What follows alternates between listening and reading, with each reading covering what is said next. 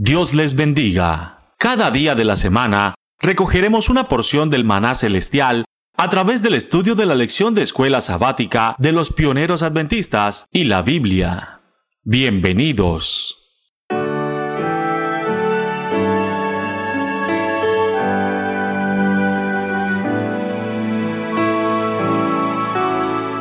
¿Qué tal hermanos? ¿Cómo están? Dios les bendiga a todos. Qué bueno que están con nosotros. Como siempre les digo, les agradezco muchísimo porque nos dan la oportunidad de llegar hasta sus, hogares. Nos dan la oportunidad de estar en confianza estudiando una vez más las Sagradas Escrituras. Y en esta ocasión estamos leyendo la lección número 7 que lleva por título El hogar de los salvados. Esta lección está creada para repasarla el 15 de febrero del 2020. Recuerden que este trimestre, el primer trimestre del 2020, estamos estudiando la lección de El triple mensaje evangélico, una lección escrita en 1904 por los pioneros adventistas. Y el día de hoy es de mucha utilidad. Así que el día de hoy me da muchísimo gusto estar con alguien que para mí es muy importante. Él es mi, mi padre. Se llama Arturo Argüelles, pero él es Clara. Yo soy albañil, él es Clara. Llevamos los mismos nombres y me da muchísimo gusto que esté con nosotros. ¿Cómo estás, Par? Muy bien, me siento muy contento de, de estudiar, meditar y reflexionar sobre la lección número 7, que es de una gran ayuda y de una gran bendición. Así que vamos con las primeras preguntas y vamos a poner un poco de contexto para analizar, que me gustaría que analicemos la pregunta número 3. Pero previamente, la, primera, la, la pregunta número 1 y la 2 está dándonos un contexto. ¿Con qué propósito fue creada la tierra? En Isaías 45, 18 dice que fue creada para ser habitada. ¿Y qué le fue dado al hombre en su creación? En, primera, en Génesis 1, 26 en adelante, dice que al hombre se le dio un poder por sobre todos los seres vivos de esta tierra se le dio la, potestad de señorearse sobre los peces, sobre las aves, sobre las bestias, sobre todo. Pero aquí viene algo muy interesante que tiene una aplicación directamente con nosotros hoy en día. Así que vamos a analizar la pregunta 3 y 4. Yo voy a leer la, la pregunta y ahorita leemos el pasaje y lo comentamos. Pregunta número 3 dice, ¿retuvo el hombre su señorío? Vamos a ver qué es lo que dice Hebreos 2, del 6 al 8. Yo lo leo, tú lees el 8, por favor. Dice la siguiente manera, pero alguien testificó en cierto lugar diciendo, ¿qué es el hombre para, para que te acuerdes de él? ¿O el Hijo del Hombre para que le visites? Le hiciste un poco menor que los ángeles, le coronaste de gloria y de honra y le pusiste sobre las, sobre las obras de tus manos. Todo lo sometiste bajo sus pies, al someter todo, nada dejó sin someter a él. Sin embargo, aún no vemos que todas las cosas le sean sometidas. Fíjense, hermano, algo muy interesante. Dice la palabra de Dios que al hombre, que al hombre se le dio la potestad de que todo estuviera sujeto en él. Pero dice que todavía esto no se da a conocer. Pero la pregunta 4 es donde nos revela el por qué. ¿Por qué es que en, esta condición en la cual estamos no podemos tener cierto control de las cosas que están a nuestro alrededor? Deberíamos nosotros ser beneficiados y bendecidos por todo lo que está a nuestro alrededor. Iba a dar un texto, pero mejor no, no me adelanto. Así que vámonos a la pregunta 4 y dice, ¿a quién se le entregó? ¿A quién se le entregó toda esta autoridad? No sé si tienes para el Lucas 4 del 6 al 7. Sí. Dice, y el diablo le dijo, te daré todo el poder y la gloria de estos reinos, porque a mí me han sido entregados y a quien quiero lo doy. Si tú me adoras, todo será tuyo. Qué interesante pasaje. Iba a dar la referencia de Génesis cuando eh, Dios le dice a Adán de que de ahora en adelante ya no iban a extender la mano para comer, sino que todo lo que fueran a comer, ¿qué le iba a pasar? Lo tenían que sufrir, lo tenían que que, cultivar, tenían que arar la tierra y que con el sudor de su frente iba a comer. ¿Cómo es que en la actualidad, para que la gente pueda tener cierta eh, tranquilidad, eh, de, cierta, cierto bienestar, esto no llega de gratis, sino que llega a través de un esfuerzo duro. Pero esto no solamente se queda en cuestiones de alimento, eso va más allá. hemos perdido la conexión directa con nuestro Dios. Dice, ¿a quién se le entregó toda esta potestad? Lucas dice que el diablo. Dice que, que, se le entregó eh, a Adán, perdió su señorío a voluntad y Dios respetó su libre albedrío. Él le cedió el dominio de, de Satanás sobre de él.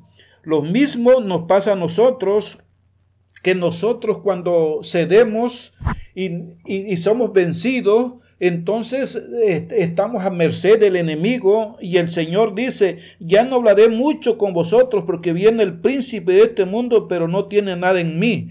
Hermano, nosotros tenemos que ser como Jesucristo aquí en la tierra, porque si el enemigo vino contra el Señor, no lo pudo someter. La hermana White dice que, que cuando en los días finales debemos estar como cuando Cristo aquí en la tierra. Hace rato estaba mirando un video de, una persona que me compartió, donde se hablaba un poco acerca de la verdad.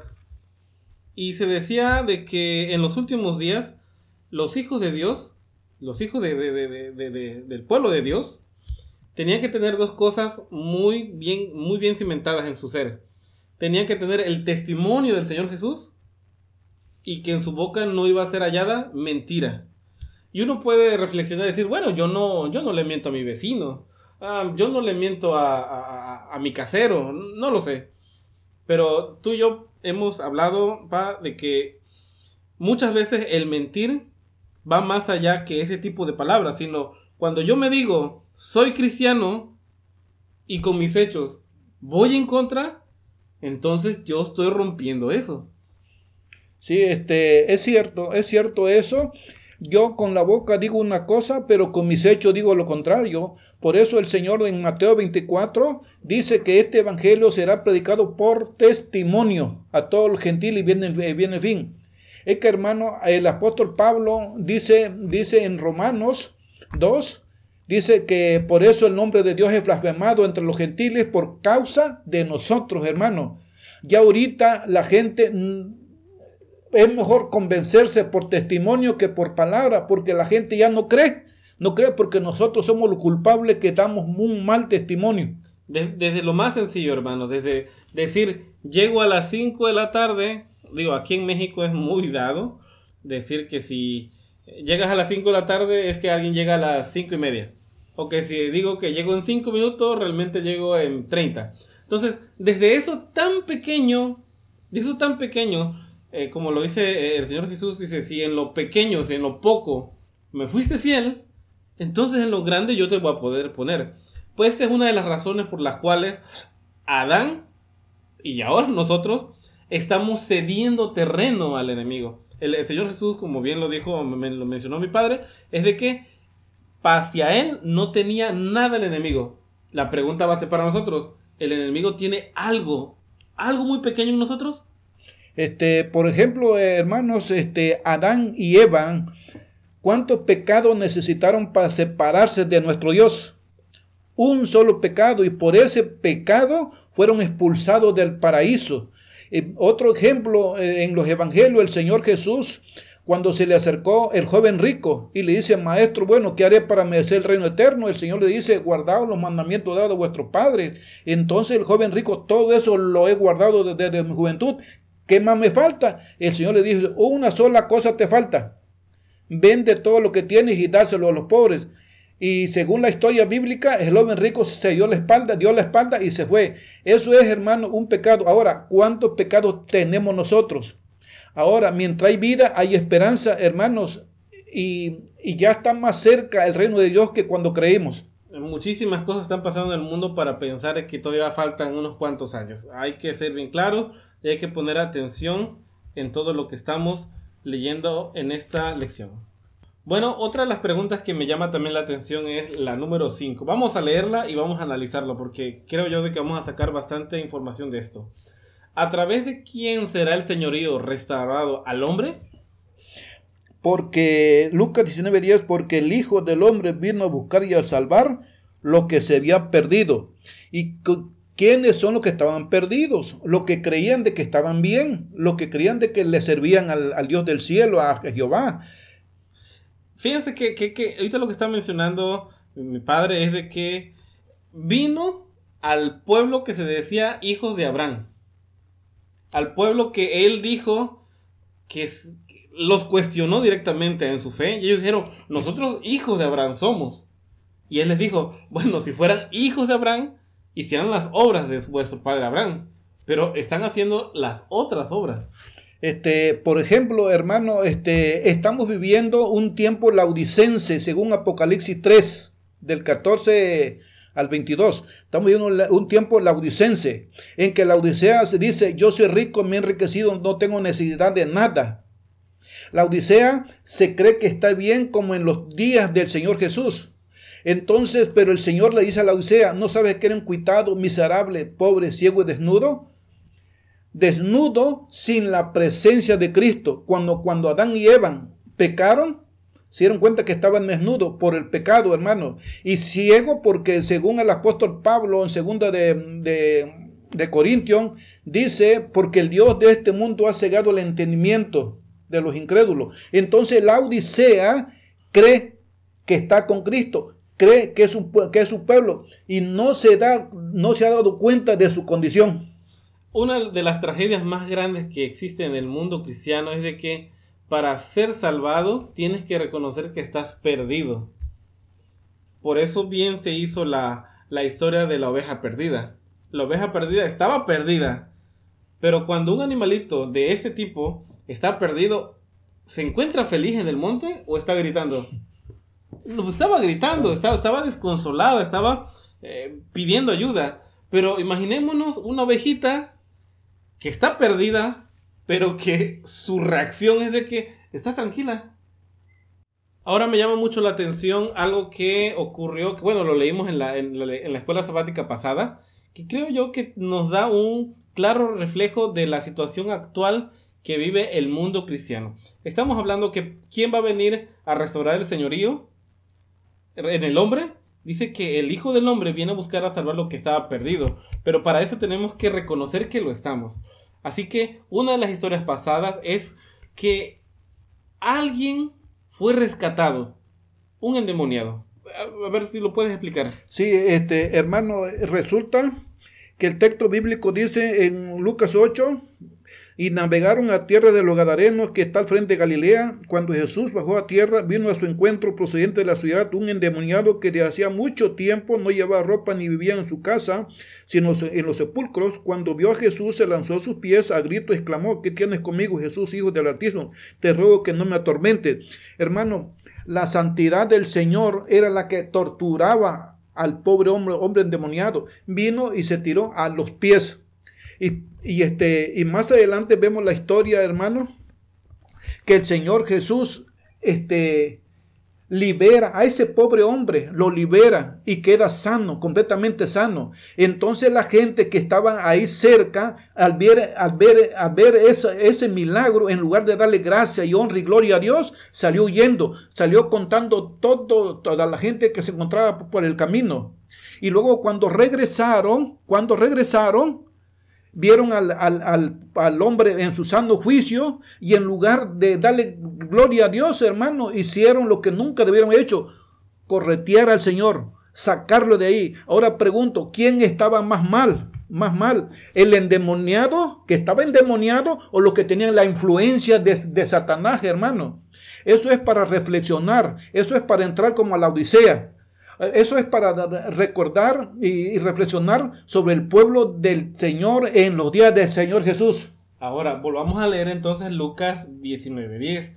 Porque el Hijo del Hombre vino a buscar y a salvar lo que se ha perdido. Si tenemos esta actitud y no reconocemos nuestra situación, poco puede hacer el Señor por nosotros. Hay una pregunta más, vamos a analizar, todavía nos queda un poquito de tiempo, hermano, vamos a, vamos a a darle velocidad al estudio. Y en la pregunta 10 dice, ¿qué pregunta le hizo Pedro a Jesús en cierta ocasión? Mateo 19, 27 dice, entonces respondió Pedro y le dijo, He aquí nosotros lo hemos dejado todo y te hemos seguido. ¿Qué pues tendremos? Ahora, la pregunta 11 es la que está muy muy interesante. ¿Cuál fue la respuesta del Salvador? Jesús le dijo, os aseguro que en la regeneración, cuando el Hijo del Hombre se siente en el trono de su gloria, vosotros que me habéis seguido también os sentaréis sobre los doce tronos para juzgar a las doce tribus de Israel.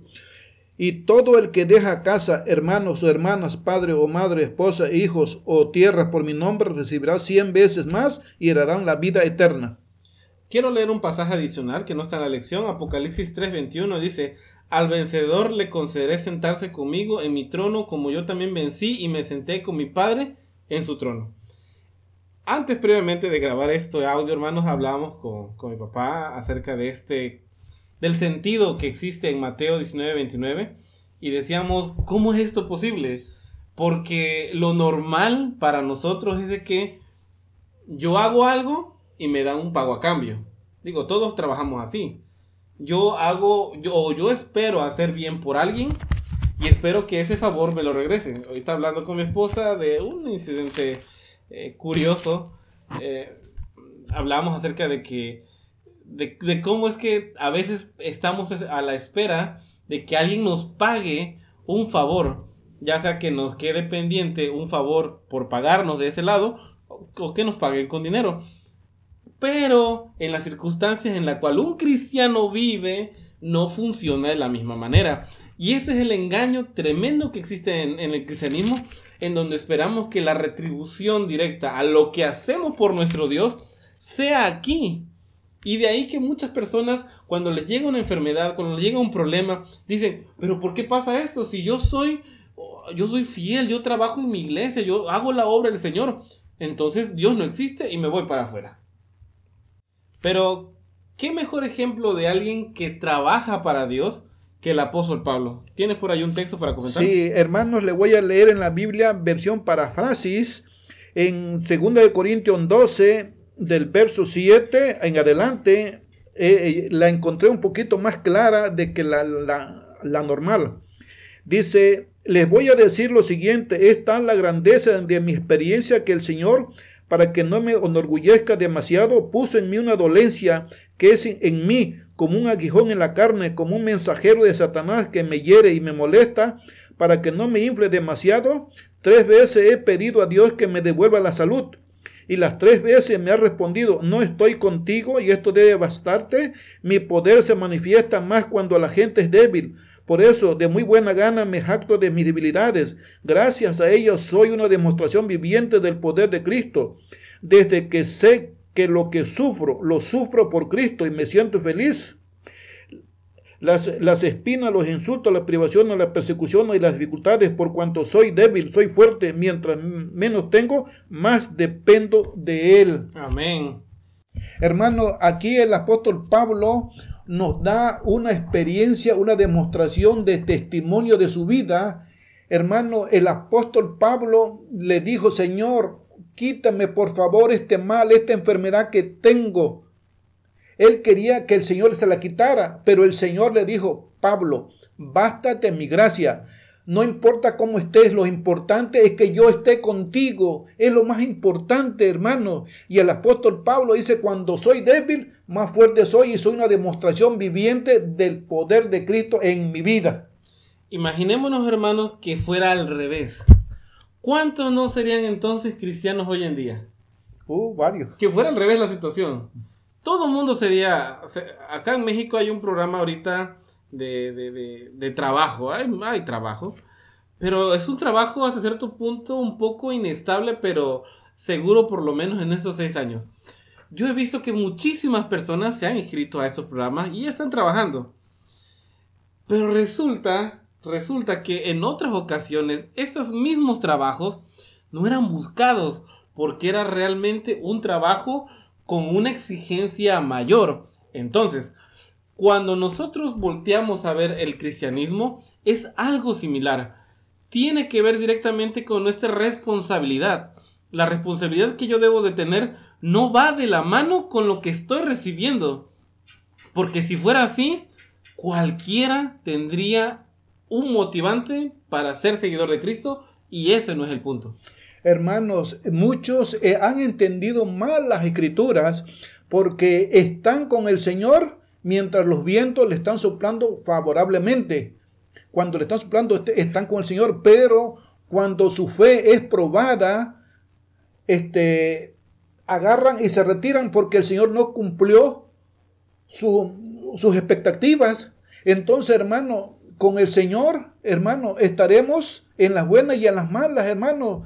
Esto, en la prueba está del apóstol Pablo, que nos dio un ejemplo viviente, hermano. Y sobre todo, puesto los ojos en Cristo Jesús, mi Redentor y Salvador. Amén. Amén. Entonces, acabo leyendo eh, lo que le hice hace un ratito. Dice Mateo 19, 28. Y Jesús les dijo, de cierto os digo que en la regeneración, cuando el Hijo del Hombre se siente en el trono de su gloria, vosotros que me habéis seguido, también os sentaréis sobre doce tronos para juzgar a las doce tribus de Israel. Hay mucho más. Esto es por fe. Hebreos 11 está escrito la historia de hombres y mujeres que fueron grandes guerreros en la fe, mirando las cosas como al invisible, mirándolo todo a un futuro. Así tenemos que ser. Yo soy de las personas que me encanta decir que Hebreos 11 todavía no ha concluido de escribirse. Hace falta tu nombre y hace falta mi nombre. Bueno, hermanos, seguiríamos hablando aquí toda la para nosotros noche, no sé en qué horario tú nos escuches, pero me ha agradado hablar contigo, me ha agradado que nos hayas brindado hasta ahorita 21 minutos de tu tiempo. Esperemos que haya servido para que tengas un poquito más de, una idea más de lo que tú puedes encontrar en tu estudio personal. Agradezco mucho a, mi padre que está hoy conmigo eh, estudiando la escuela sabática. Y así te invito a de que este próximo sábado en tu grupo pequeño, en la iglesia donde tú te estás reuniendo, puedas repasar la escuela sabática, la guía de estudio y no solamente sea un formalismo, sino que juntos ustedes y sus hermanos puedan encontrar una aplicación para la salvación. Dios los bendiga y nos estamos escuchando la próxima semana. Recuerda, el pan que descendía del cielo cada día solamente daba fuerzas para enfrentar con éxito ese día. Por eso, permitiéndolo Dios, nos reencontraremos mañana para recibir una porción más del maná diario.